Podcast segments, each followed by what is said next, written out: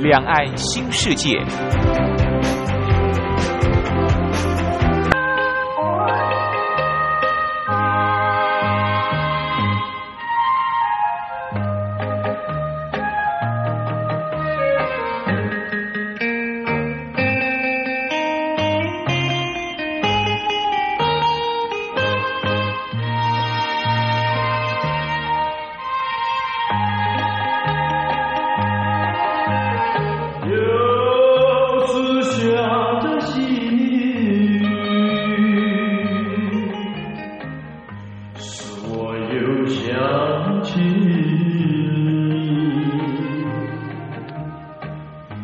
已是落叶的秋季，我却不觉得寒意，静静地等下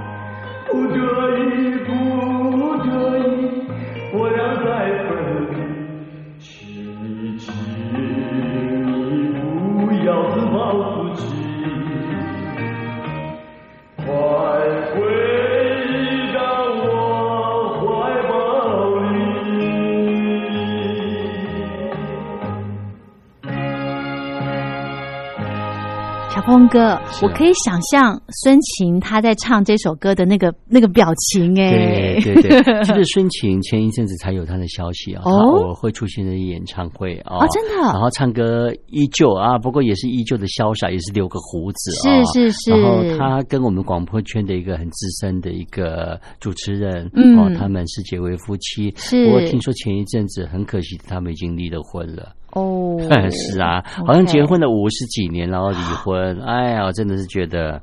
哎呦，我觉得这种缘分很难讲，哎，对不对？好像大家都觉得，呃，就是要只要生活过得开心比较重要哦，不要委屈自己去过日子，没错，对不对？哦，是是，呃，如果比较这个状况比较不好的呢，可能会导致身体出了一些疾病。哎是的，只是说哦结离五十几年，然后离婚啊，这是让我这样觉得蛮讶异的。嗯，好啦，但是呢，还是祝福双方啦。没错哦没错好，我们再来介绍歌手，哎，你看，从金八点金佩珊，从痛苦歌王孙晴啊，是我们现在介绍来一代妖姬。